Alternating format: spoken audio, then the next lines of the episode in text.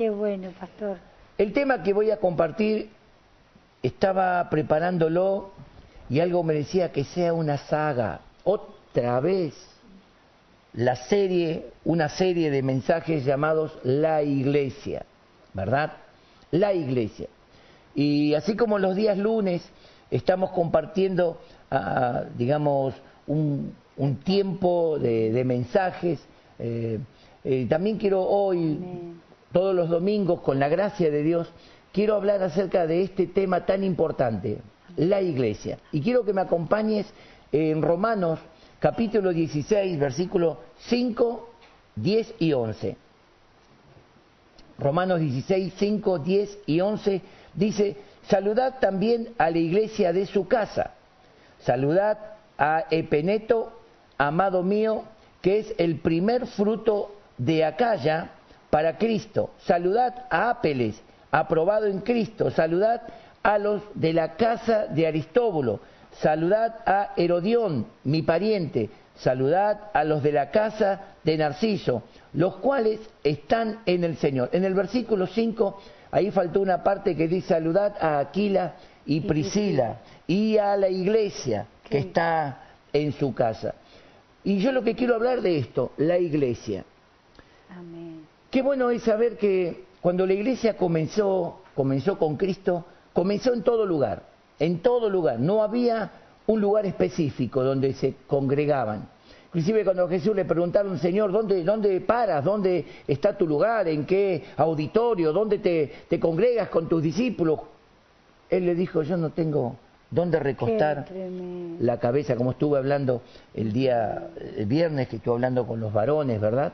Eh, la reunión de varones. Eh, yo no tengo dónde recostar mi cabeza, estaba diciendo que él no encontraba un cuerpo espiritual, no había en la tierra cuerpo espiritual donde él pudiera descansar su poder, su autoridad, su gloria.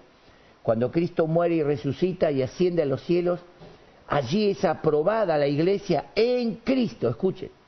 La iglesia fue aprobada en Cristo y allí el Padre permitió que el Espíritu Santo descendiera y viniera sobre todos los que en ese tiempo abrazaban esta fe de Jesús, ¿verdad? Y, la iglesia comenzó así, y la iglesia continuó así. Por eso estaba leyendo esto, cada vez que dice la casa, a los de la casa, la casa, qué bueno es saber que la iglesia comenzó en las casas. Amén. ¿Y qué, qué pasará? ¿Cómo terminará la iglesia? ¿Terminarán las casas? Eh, bueno, solo Dios lo sabe, hermanos, ¿verdad? Ahora, algo muy importante que estuvimos charlando hoy con el apóstol y con la profeta Priscila, tuvimos un tiempo muy lindo, y yo le dije, profeta, hay algo que en este tiempo me está marcando todo, todo el tiempo así como una campana, tin, tin, tin, es que los dos últimos congresos que hubo en la costa de Mar del Plata, eh, en los dos congresos. Se habló acerca de la iglesia en las casas. las, casas. iglesia. Mm. La iglesia en las casas, las casas, iglesia. Y claro, eh, estábamos tan lindos, los salones llenos y todo, que nosotros decíamos, y sí, pero, y hermanos, de la noche a la mañana, vamos a decir, septiembre vinimos del Congreso, todo lindo, planificando, planificando, volvemos de las vacaciones, en marzo la iglesia se tuvo que quedar en las casas. En las casas. ¿Será que Dios estaba hablando? Y la profeta dijo algo muy grande, ¿no? Y quiero contar el testimonio. Dice, pastores, cuando yo estuve en Cuba, que Dios me dio la oportunidad de viajar, dice, en Cuba la, misma, el mismo gobierno llegó a declarar esto, de aquí a cinco años, diez años, todo el mundo va a ser comunista, se van a olvidar de Dios, no va a ser necesaria las iglesias. Así que como no va a ser necesario, lo que vamos a hacer es tomar los salones, los auditorios y hacerlos centros políticos, hacerlos centros de, de reuniones políticas y se terminaron los salones. Escuchen, este gobierno que tenemos viene por esa línea, ¿eh? Mm. Viene por esa línea. Hoy tenemos una información del Papa que el Papa también está diciendo que tiene que haber una sola iglesia, una sola fe y que eso lo tiene que constituir el, gobierno, el gobierno. Entonces, eh, nosotros sabemos que la iglesia no es del Papa, no es de los gobiernos. La iglesia, tú y yo, somos de Jesucristo. no le pertenecemos a nadie ni a nada en esta tierra. Mm. Entonces, lo que yo te quiero hablar eh, es algo muy importante y espero... Lo que ella dijo también... Eh, sí, sí, yo quiero seguir, quiero ah, seguir. Lo que yo quiero hablar, mm. si es profético y se va a cumplir, gloria a Dios que se cumpla, ¿verdad? Porque yo me acuerdo que hace un año, el año pasado y antes, yo tenía esta palabra. ¿Qué pasaría, hermanos, si de pronto nos cierran los salones y no podemos congregar más en los salones y nos obligan a quedarnos en casa. ¿Quién iba a pensar en la pandemia? ¿Quién iba a pensar eh, eh, en una es un confinamiento esto prácticamente, ¿no? Eh, de encerrar ¿Quién iba a pensarlo? Uno lo decía como, como, como decimos, tengo una sospecha o, ah. o que algo arde en el corazón. Bueno, yo quiero decir algo, hermanos. A través de este mensaje yo quiero que entendamos cuál puede llegar a ser el correr de la iglesia en este tiempo. Y quizás algo más grave, ¿no? Eh, próximo domingo voy a estar dando algunas, un poquito más fuerte, algunas informaciones. Hoy no quiero entristecer a nadie ni que se asuste, porque hoy estamos de fiesta con Jesús, con nuestro 21 años. Pero Priscila dijo que el gobierno de Cuba, a través de Fidel Castro, dijeron que lo iban a meter a la iglesia y la iglesia se iba a morir. Dice que la, iglesia, la iglesia, había eh, edificios de 10 pisos y había 3, 4 familias por piso, por distintos departamentos. Y, las, los departamentos, los edificios, eran familias convertidas, porque cada uno predicaba a su prójimo. Ya no tenían un lugar específico donde juntarse. Y quedan chicos los lugares. Y los lugares se volvieron, los hogares se volvieron iglesias. Y cuando se dieron cuenta, se multiplicó como reguero de pólvora. Amén. Llegó un momento donde en vez de la juventud entregarse de lleno al comunismo, la gente y los jóvenes comunistas se convertían a Cristo viendo el poder de Dios. es lo que yo estoy deseando. y lo que yo estoy deseando que cada uno sea revestido de tal forma del poder, de la unción, de la, de la manifestación del Espíritu Santo, que no importa dónde estemos ni cómo estemos, el Señor esté añadiendo a la iglesia cada día los que están determinados para salvación. Gracias, Señor. El apóstol Pablo cuando saluda a la iglesia de, los romanos, ¿no es cierto?, le escribe desde Corinto, y él hace todo este saludo nombrando familias e, y casas iglesia. Amén. Por eso dice de la casa, los de la casa, la iglesia en su casa, los de la casa, a los de la casa. Está diciendo, en esta casa hay una iglesia. No sé, se congregaban 20, 30, 50. En esta casa hay una iglesia, en esta casa hay una iglesia. Y, así él va nombrando, cuando usted lee el capítulo 16 de Romanos, usted ve eh, la salutación de Pablo, ¿no? Y, y algo muy importante que nosotros tenemos que entender hoy es cuál es el propósito, la finalidad de la iglesia. Mm. Porque, hermanos, eh, algo, algo nos hizo creer que la iglesia es el salón. Algo así como, como, ay, ¿no? ¿Se cerró la iglesia? No, la iglesia está abierta. está viva. No hay más culto. Uh, los cultos continúan todos los días en casa. Cuando te levantás y orás, cuando caminás, cuando cantás, cuando el culto continúa. Y hemos llegado, o sea, de alguna forma eh, eh, el enemigo trató de crear una religión de que creamos y nos conformemos con el salón. Mm. La iglesia, no, hermano. Por eso digo, la iglesia estaba en los salones, hoy está en la casa. Gracias. Hoy la iglesia está en la casa, mañana, ¿dónde estará la iglesia? Mm. ¿Verdad? No quiero soltar ninguna palabra, quiero, quiero solamente predicar. y no es para ponerse triste, porque quiero leer en Primera de Pedro capítulo 1, quiero que me acompañen ahí, Primera de Pedro capítulo 1, eh, la iglesia no se puede sujetar a un sistema. Hermanos, escuchen. La iglesia no puede sujetarse a un sistema. La iglesia no puede culturalizar con el mundo, no puede. El mundo tiene que ser culti, cul, Culturalizado, ahí está, por la iglesia. Amén. Son dos culturas diferentes. La iglesia es la cultura de Dios, el mundo es la cultura del sistema, la cultura del pecado, la cultura, el príncipe de este mundo es Satanás. Ah, sí. Y Jesucristo dijo, Él nada tiene que ver conmigo. O sea que todo lo que venga de la línea gubernamental del mundo no es de Cristo. No es de Cristo el Papa, no es de Cristo las asociaciones, no es de Cristo todo esta, eh, este ecumenismo que viene de ligar, unir todo en un gobierno, una iglesia, un credo, un quiere- líder es lo que quiere hacer el Papa. mundial, es, es lo que lo que se está. Esto Está no es de. Cristo. Ujú. Esto no es de Cristo.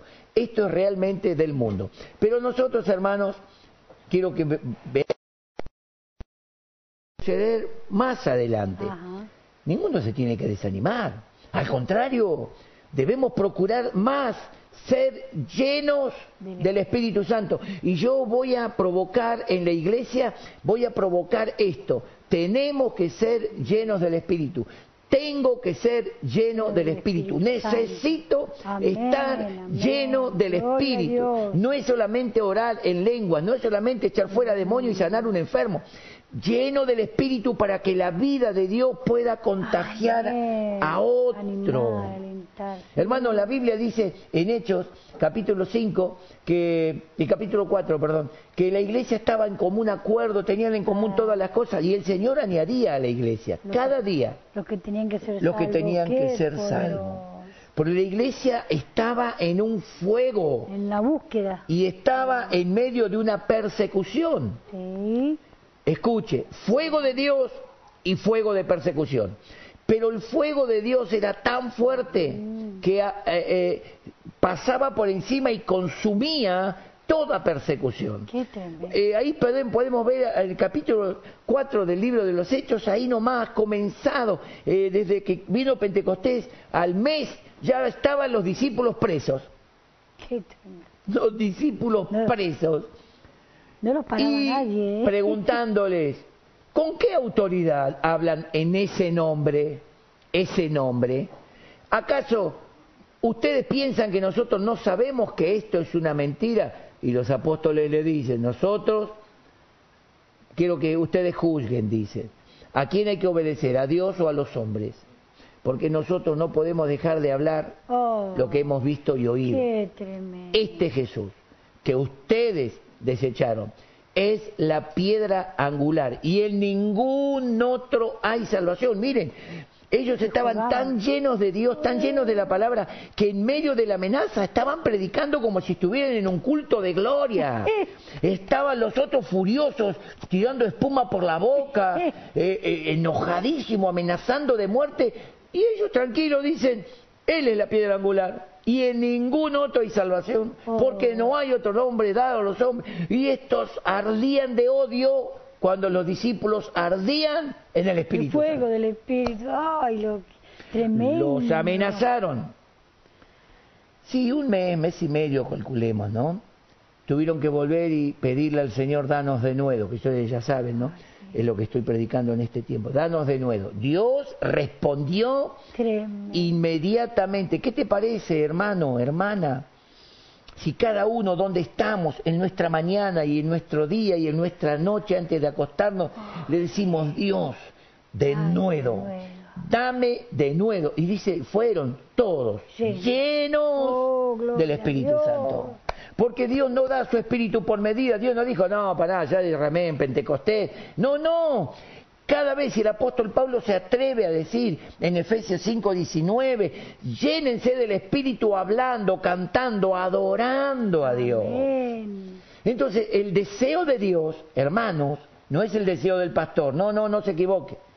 El deseo de Dios es que la iglesia viva llena del Espíritu Amén. Santo, que la iglesia arda en el Espíritu, profetice en el Espíritu. ¿Saben por qué se levantaron tantos falsos profetas? en el tiempo pasado y ahora están todos calladitos. Ni los falsos ni los verdaderos. Bueno, eh, pero ¿saben por qué se levantaron tantos falsos profetas? Porque la iglesia se acomodó esperando que alguien le diga lo que Dios quiere hacer. Oh. Cuando la palabra profética, la Biblia, nos dice qué es lo que cada uno tenemos que hacer. Amén, iglesia, amén. estamos cumpliendo 21 años, que estos 21 años no sea un cumpleaños feliz y se termina aquí. No, no. No.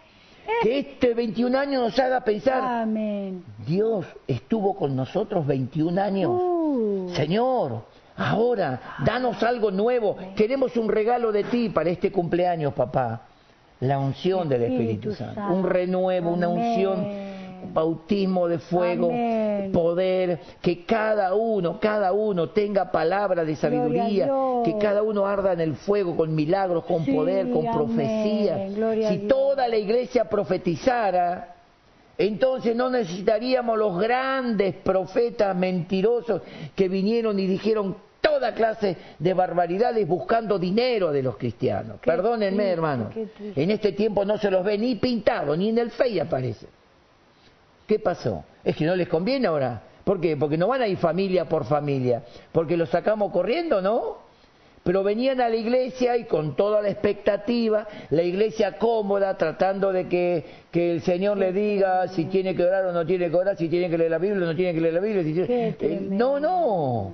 Hermanos, la iglesia no se frenó en ningún momento. No cerraron los salones, pero la iglesia se abrió en las casas. Gloria a Dios. Yo glorifico a Dios por nuestra casa que se abrió desde el primer momento Oh, a para transmitir y para ser una iglesia viva, activa, Amén. que fluye en la palabra. Agradezco a Gloria todo este equipo, hermano. Ustedes, Amén. ustedes Lo quizás no son, no lo, no lo ven, pero hay un equipo acá tremendo para poder, para las filmaciones, para las películas, las grabaciones. Sí, ah, bendigo a Vale, Vale. Ah. Una, una grosa, una sierva de Dios, Que el Señor que le pasamos unos informes y vieron, vieron lo que armaron este, este videíto.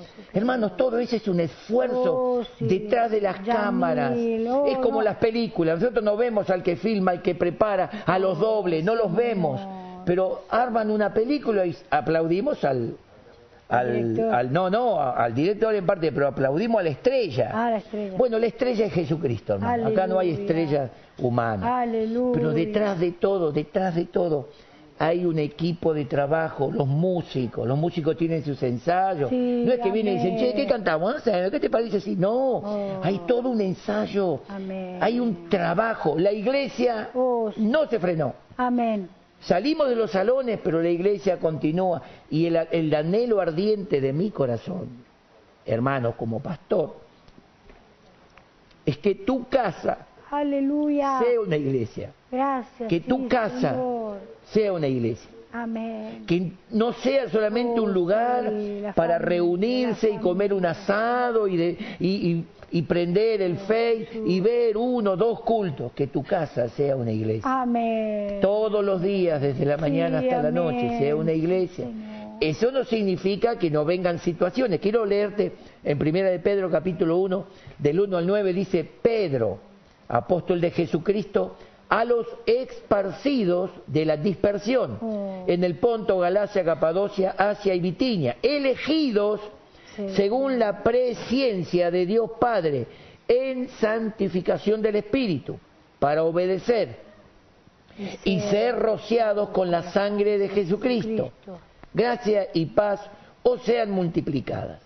Bendito el Dios y Padre de nuestro Señor Jesucristo, que según su grande misericordia nos hizo renacer para una esperanza viva por la resurrección de Jesucristo de los muertos. Miren lo que está diciendo.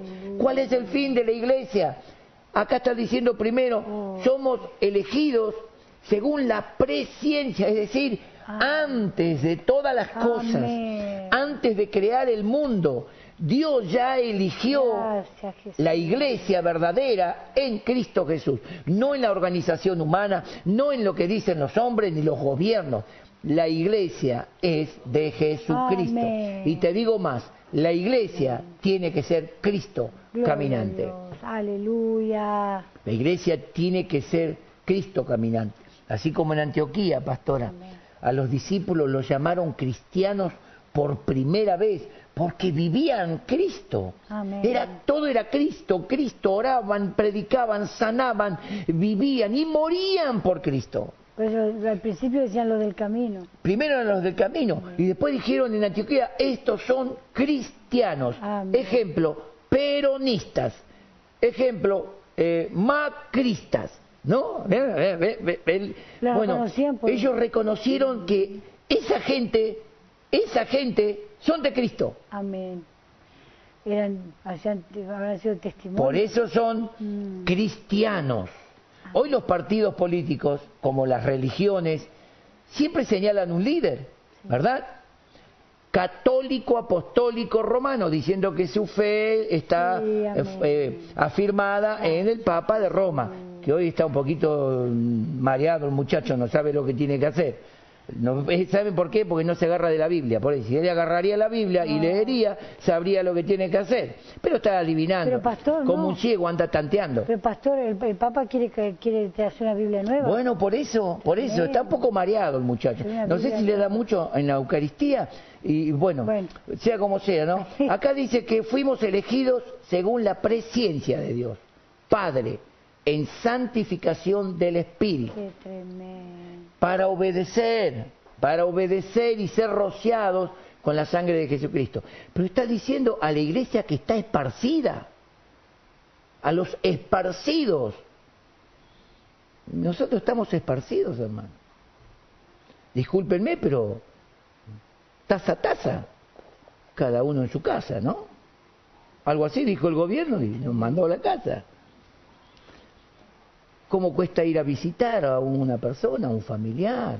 Ahora se liberó un poco, pero en cualquier momento se lo- le agarra la cosa al presidente y dice, listo, volvemos a la fase 2.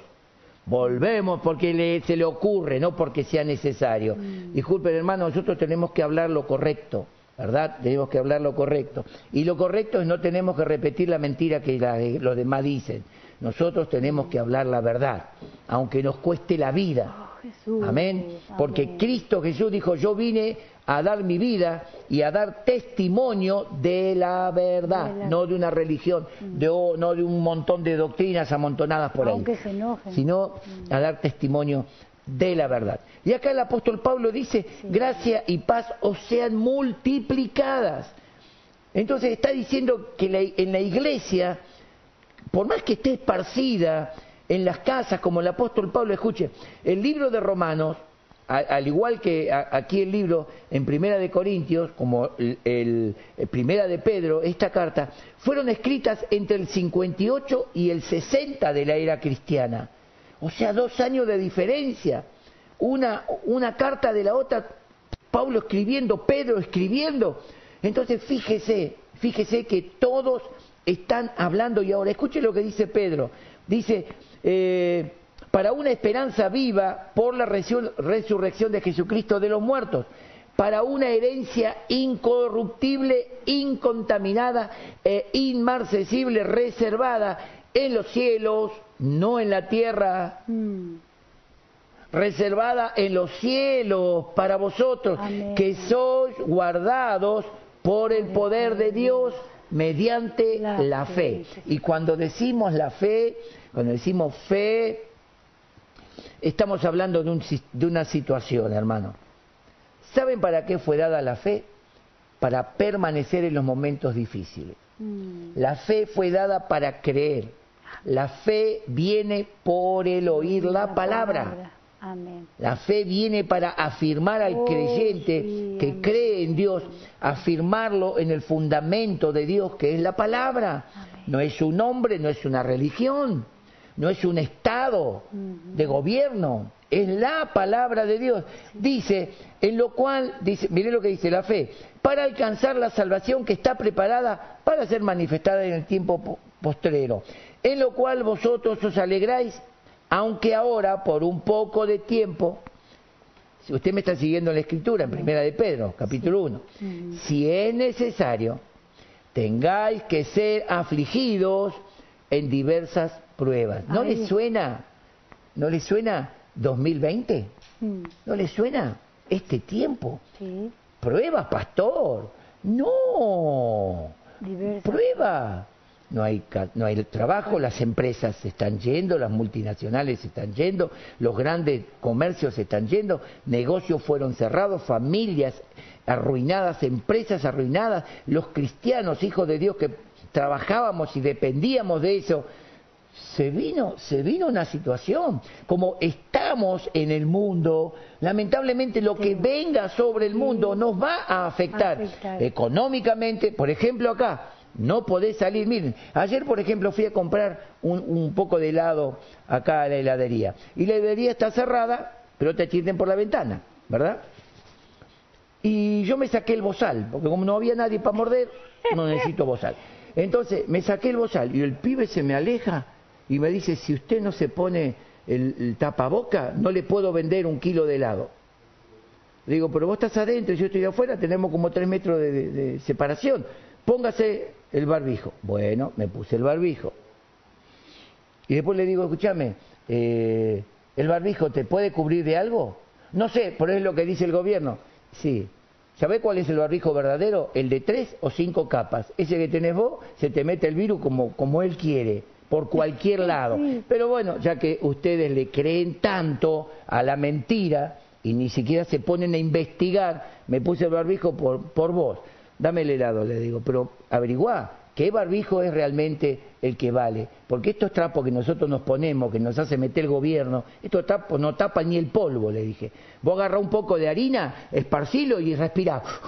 Al poco tiempo tenés todo esto blanco. Porque ni siquiera el polvito. ¿Y saben qué? Le digo, chicos, el, el virus, el virus, ¿verdad? El coronavirus, es una es más Microscópico. es microscópico, es mil veces más chiquito que una molécula de harina. Y si la harina se te pasa a través del barbijo, pensá eso.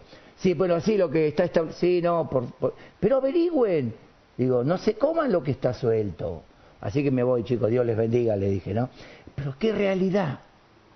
Qué realidad. Y esto no me lo puede negar nadie, ningún médico lo puede negar, nadie, nadie puede decir, no, el barbijo, el barbijo no sirve para nada. Mm, Lo tenemos que hacer, ¿por qué? Porque de esta forma el gobierno mundial, la OMS, quiere controlar a la humanidad a través del pánico, a través de la amenaza, a través de, de- de la muerte. Y como la gente no tiene su confianza en Dios, y sí, lo que le tire la agarra, ¿no? Es, es como el que se está ahogando. Le tira un, tronco, se agarra, le tira un yunque, se agarra, se va para el fondo, pero dice, por lo menos, de algo se agarra. Trata de agarrarte de lo que te mantiene a flote. Dice, si es necesario, tengáis que ser afligidos en diversas pruebas, para que sí, sometida a prueba vuestra fe. ahí está. Mucho. Hermanos, ¿saben por qué Dios permitió el coronavirus? Porque Dios lo podría haber eliminado así.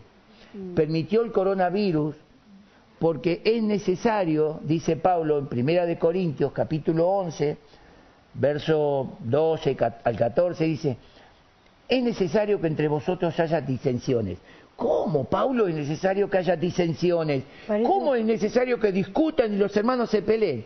Para que se manifiesten los que son aprobados. Wow. Porque en una iglesia eh, está el que acá no hay amor, me voy. Ah, me voy, no voy más. Ese no está aprobado. Ese es un hombre que, caprichoso que quiere que las cosas sucedan como a él le parece. Entonces, como Dios sabe que en el pueblo de Dios hay gente caprichosa de la carne, Dios le manda pruebas para que sometida a prueba vuestra fe, más preciosa que el oro. Miren lo que dice, el cual siendo perecedero se prueba con fuego, se purifica con fuego. Cuando yo trabajé en la fábrica de pistones, yo llegaba, siempre llegaba o no, a las 6 de la mañana, 6 menos cuarto, 6 menos 20, a las 6 entraba en mi, en mi zona de trabajo, yo me quedaba en la, en la parte de fundición, donde fundían, donde estaban los crisoles que fundían los lingotes de aluminio. Y ellos ponían los lingotes, el, el muchacho que estaba en fundición tenía que venir a las 5 de la mañana a prender los hornos, prender todos los, los hornos para que los crisoles comiencen a calentarse. Qué. Más o menos 15 minutos más tarde empezaba a poner todos los lingotes de aluminio. Y esos lingotes en media hora más o menos, calculemos, se derretían. Y hacía plup, estaba, a- estaba pero derretido el aluminio. Pero no era suficiente, escuche. Él agarraba dos pastillas, se llaman degasificadoras, y tiraba esas pastillas, dos pastillas en cada crisol, había cinco crisoles, y eso comenzaba como a fermentar. Por eso el crisol tenía que ser llenado tres cuartos, no podía ser lleno completo. Y eso fermentaba como que iba a saltar para afuera. ¿Qué hacía? Sacaba todo el gas Qué interesante. y luego echaba un líquido que era descarbonizador. Todo el carbón, toda la basura. Qué. Porque Qué cuando se fundía quedaba carbón, quedaban pedazos de, de fierro que se fundía. Todo quedaba arriba. Salía y él con un, una despabiladora, Madre. él juntaba eso y lo tiraba aparte. Quedaba, y le digo, ya está, este aluminio no tiene oxígeno, gas, ni tiene basura. El pistón es puro, puro. Y lo tuviste que, y se tuvo que purificar con fuego. Para que dé un Cuando, resultado. cuando este hombre, sin saber la palabra de Dios, me explicó esto, mi mente voló al capítulo de Pedro y dije, ah, ¿por qué Dios enciende fuego de persecución en la iglesia? Hay mucha basura, mucho carbón, cosas oxidantes, mucho orgullo, gases. Entonces, cuando Dios le manda el fuego, todo desaparece y queda una iglesia Pura. donde Dios puede volcar esa iglesia sobre el modelo que es Cristo y no sale roto, agujereado con mugre. Vuestra fe, más preciosa que el oro, que aunque perecedero se pruebe con fuego, escuche, dice, vuestra fe sea hallada en alabanza, gloria y Oh, honra cuando sea manifestado Jesucristo. Quiere decir que cuando Cristo venga, hermano, escúchame, escúchame, esto es serio.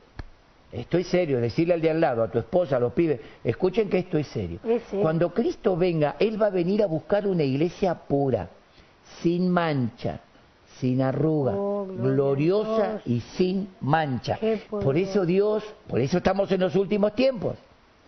No voy a decir cuánto tiempo puede, porque voy a errarle. Pero yo no creo que la iglesia esté Dios mucho, mucho en la tierra. Dios es. Entonces el Señor tiene que meter fuego en los crisoles del mundo para que la iglesia comience a fundirse, a fundirse. Luego Dios le tira un poquito de gracia, ¡bu! y sale toda la mugre para afuera. Y luego le tira un poquito de, de- de unción y todo ese orgullo, esa soberbia, esa pedancia ministerial sale para que quede una iglesia gloriosa Oh, pura, fina como el oro refinado en fuego. Es maravilloso. Es maravilloso. Gracias a Dios por las pruebas. El mundo no lo puede entender. Si yo le digo esto a mi vecino, gracias a Dios por todas las pruebas, las enfermedades y la situación, usted está loco. Ore para que esto desaparezca. No, no, no, no. El aluminio estaría gritando, no me fundas, no me fundas, sacame esta, esta pastilla. El aluminio si hablaría, diría un montón de cosas. Hasta como algunos eh, cristianitos, hasta ofendería. Diría mala palabra el aluminio. Como algún cristiano que le salió mal y, y dice, ay, se me escapó, disculpen. No, que no se te escape, saca todo del corazón, porque de la abundancia del corazón, Habla la boca. de la abundancia, no, ay, ¿de dónde vino esta mala palabra? No, no, no es un coronavirus la mala palabra. De la abundancia del corazón habla la boca. Y Dios dice acá que Él va a permitir que seamos probados. Primera de Pedro, capítulo 5, versículo 10, dice algo maravilloso, pastora. Mas el Dios de, toda, gracia, que os llamó Amén. a su gloria eterna por Amén. Jesucristo, después que hayáis padecido un, Un poco poco de de tiempo, escuche, Wow. Él mismo os perfeccione, Amén. Gloria afirme, fortalezca y establezca. A Él sea la gloria Amén. por los siglos. Amén. Es como, eh, como canta Marcos Witt. Más el Dios de, de toda gracia. No lo vamos a cantar porque los músicos van a decir, eh, eh, ese es nuestro rol. Bueno, gloria a Dios. Pero ¿saben qué? ¿Cuántas veces yo he tarareado y he cantado Oh, sí. eh, est- esta canción? Él mismo nos perfeccione, Él mismo nos afirme, nos fortalezca Aleluya. y nos establezca, Él sea la gloria. Amén. Entonces Dios tiene que, aunque, has- aunque seáis un poco de tiempo probado, Sí, ¿cuánto amén. tiempo? ¿Un año? ¿Ya vamos? ¿Cuánto? ¿Ocho meses? Increíble. Ocho vamos. meses, ¿no? Ocho, meses. ya vamos. Bien, ocho meses. Vamos para Estamos para ocho meses. Sí. Ahora imagínense, ¿cuánto tiempo más vamos a estar así? No lo sabemos. Pero este es un tiempo de prueba, donde la iglesia tiene que afirmarse, agarrarse del Señor. Hoy ya no estamos corriendo detrás de grandes hombres y mujeres, hoy nos tenemos que agarrar de, De Cristo. Entonces que cada casa, que cada casa sea una iglesia y que la iglesia esté en cada casa, hermano. Amén. Ese es el deseo de Dios para este tiempo, a la iglesia que está en su casa, a su casa, a la iglesia que está en su casa. En aquel tiempo la iglesia se movía en las casas. Sí. Y Dios añade, Dios añade, y yo creo, hermanos, que si cada matrimonio con sus hijos comienzan a orar y a decir, Padre, llénanos del Espíritu Santo. Llénanos del Espíritu Santo, hermano. Amén. Jesucristo dijo, ¿qué padre de vosotros que si su hijo le pide pan, le dará una piedra? ¿Cuánto más vuestro Padre Celestial dará buenas cosas? Y el Espíritu Amén, Santo amén. a quien se lo pida. Sí, amén. Entonces, como hijos, si te consideras hijo, hija de Dios, papá, por favor, como dice tu palabra y el pastor la repitió, necesito tu espíritu, necesito el renuevo, necesito. Una, una llenura nueva, necesito de nuevo. Si la iglesia empieza a creer en esto y empieza a declarar, inmediatamente nuestro Padre Celestial va a derramar abundantemente y sin reproche Oh, abundante Dios. gracia, Amén. Espíritu Santo, poder, revelación. Iglesia, los que estamos Oh. dormidos somos nosotros. No es que Dios no le interesa, ya Dios no sabe cómo golpear. En, en- en Apocalipsis eh, 3.20, ¿verdad? Apocalipsis 3.20, el Señor Jesucristo dice, yo estoy a la puerta y llamo. Oh, En este, en este momento, Dios está a la puerta y llama. Él está llamando a tu corazón. Abrime, te dice. Quiero entrar y cenar contigo. Amén.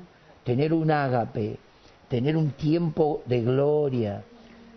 Gracias, Entonces, qué hermoso es pensar, Jesús. Dios está Gracias, interesado. papá. No es mi interés, es el interés de Dios, pastora. Eh, La verdad que cantamos el coro llamando a la puerta de tu corazón. Llamando a la puerta de tu corazón, Oh, Cristo aleluya. Jesús hoy está. Oh. Y eso es lo que está haciendo hoy el Espíritu Santo, Amén. llamando al corazón de la iglesia. Le está hablando a la iglesia, no al mundo. Nosotros le predicamos al mundo y le decimos, Jesús dijo, yo estoy a la puerta. El mundo no conoce a Cristo. Las puertas del mundo son las puertas del infierno. Oh. Nosotros tenemos que pararnos a las puertas del mundo y proclamar a Cristo. Cristo está parado, golpeando la puerta de la, Odisea. La iglesia de la Odi- Odisea, la iglesia de gloria, la iglesia de que tiene ropas de colores, eh, la, iglesia que, que- que tiene eh, oro, la iglesia que tiene eh, ungüento, la iglesia de la medicina, la iglesia del milagrito. Y el Señor dice, yo veo que sos un pobre, ciego, desventurado y desnudo. Miren la visión de- del ser humano y la visión de Dios. La visión del ser humano, estamos bien, estamos bien. Y la visión de Dios dice, están bien reventados, están bien lejos de mí, están bien errados. Entonces el Señor dice, yo estoy hoy. Y que en este momento el Espíritu Santo te haga sentir a Jesús llamando a tu puerta. Si abre, yo entraré y cenaré con él. Escuche, a la misma iglesia de, de la Odisea, Jesús le dice, al que venciere, le daré que se siente. En mi trono, Gloria como yo he vencido Gracias, papá. y me he sentado con mi Padre en un trono. Amén. El que tiene oídos para oír, oiga lo que el Espíritu dice a la iglesia. ¿Por qué la última iglesia? ¿Por qué la séptima iglesia es la iglesia de la Odisea? La iglesia tibia, la iglesia indiferente. Uy, ¿Se puso a pensar?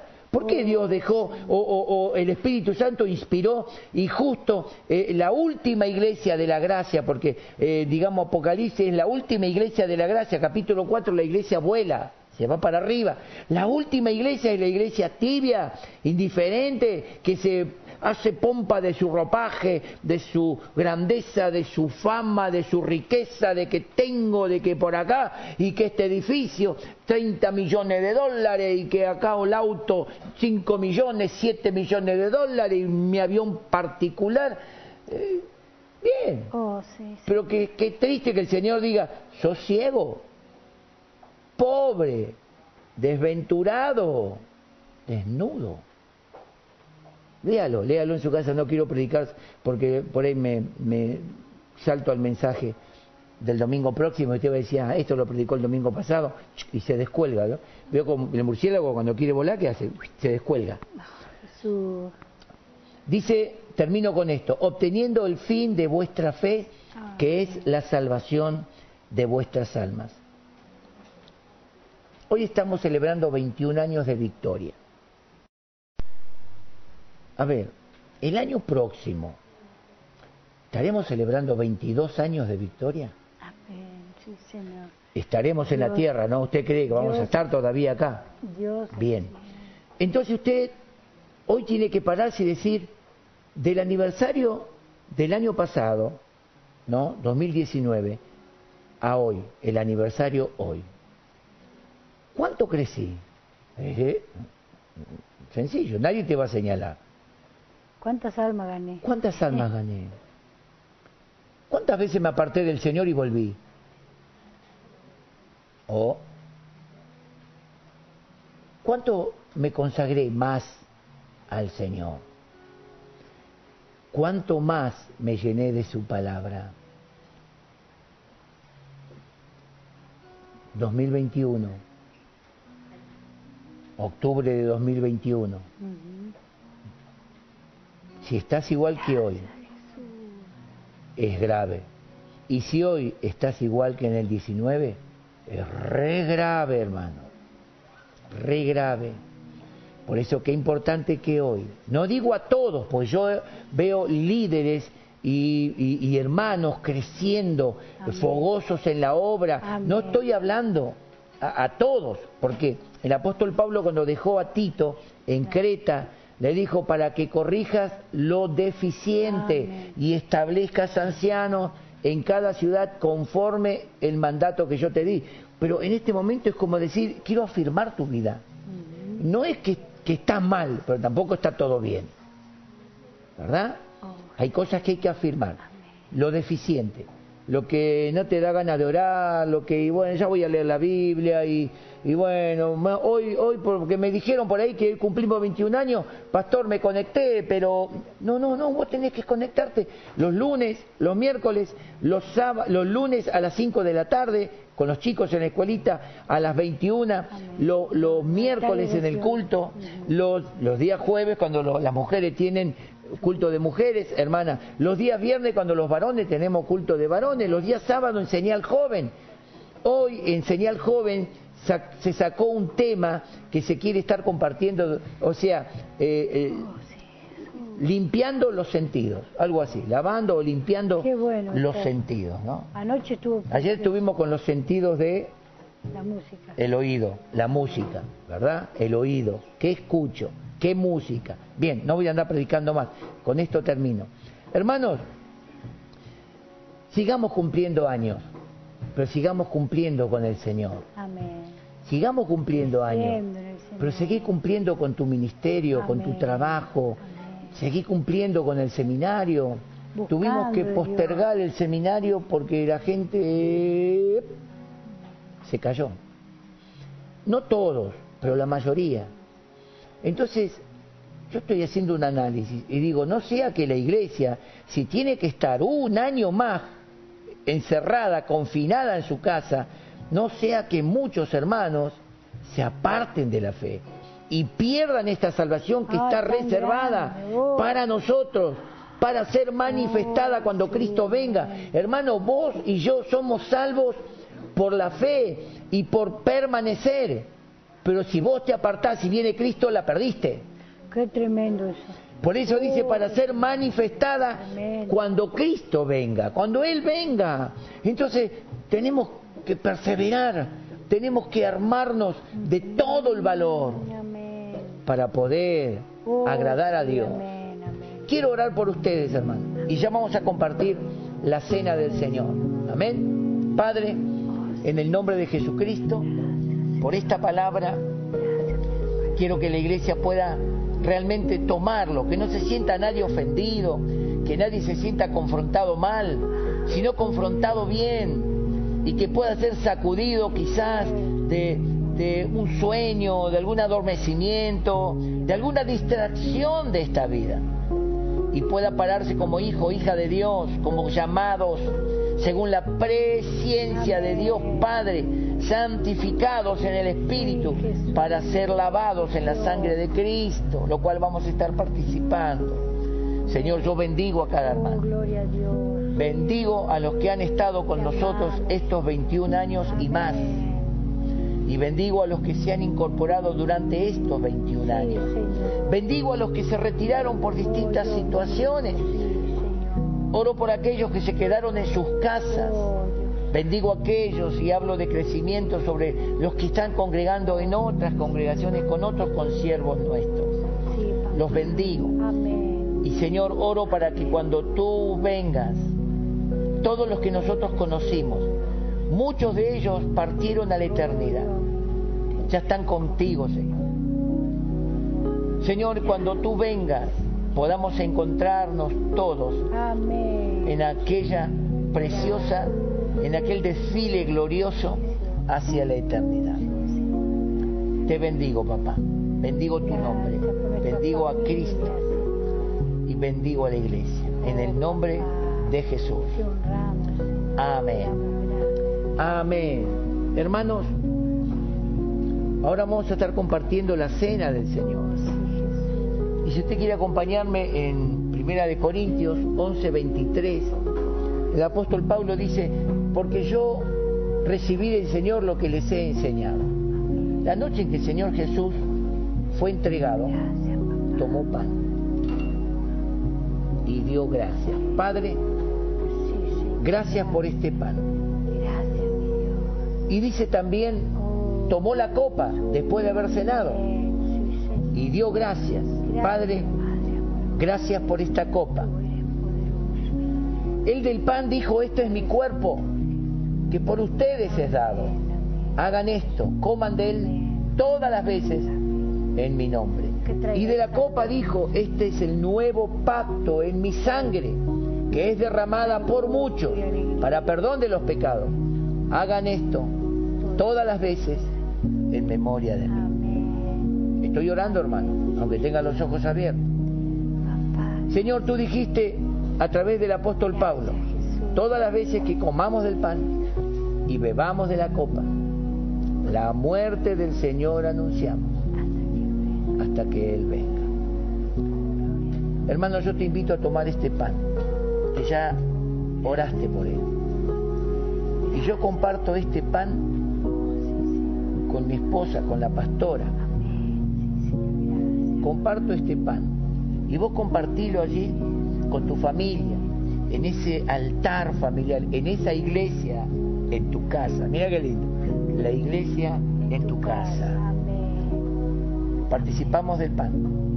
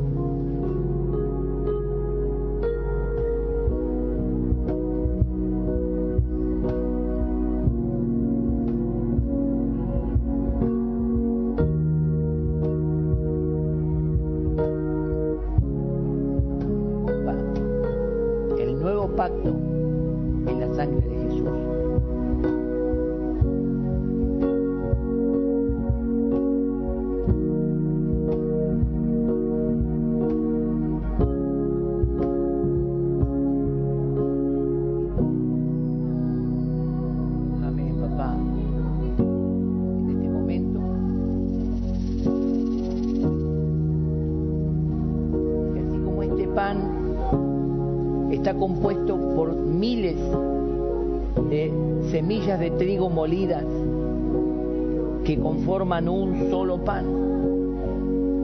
Señor, así la iglesia, miles y miles y millones de personas que componen un solo pan, un solo cuerpo, el cuerpo de Cristo, la iglesia, el cual todos hemos sido rociados con la sangre de Cristo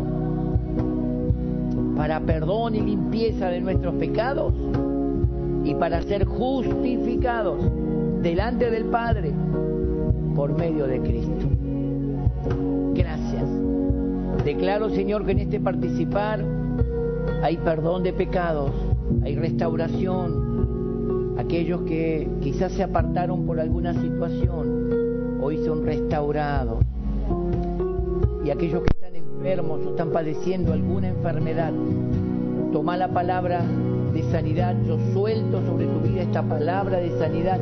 Recibe el milagro, recíbelo ahora. Y al compartir del pan, al compartir la comunión, al estar unido en el cuerpo de Cristo, toda enfermedad, toda dolencia, todo mal es cancelado por la llaga de Jesucristo. Yo declaro sobre ti el milagro ahora, en el nombre de Jesús. Recíbelo. Amén. Amén. Alabamos al Señor, alabamos al Señor.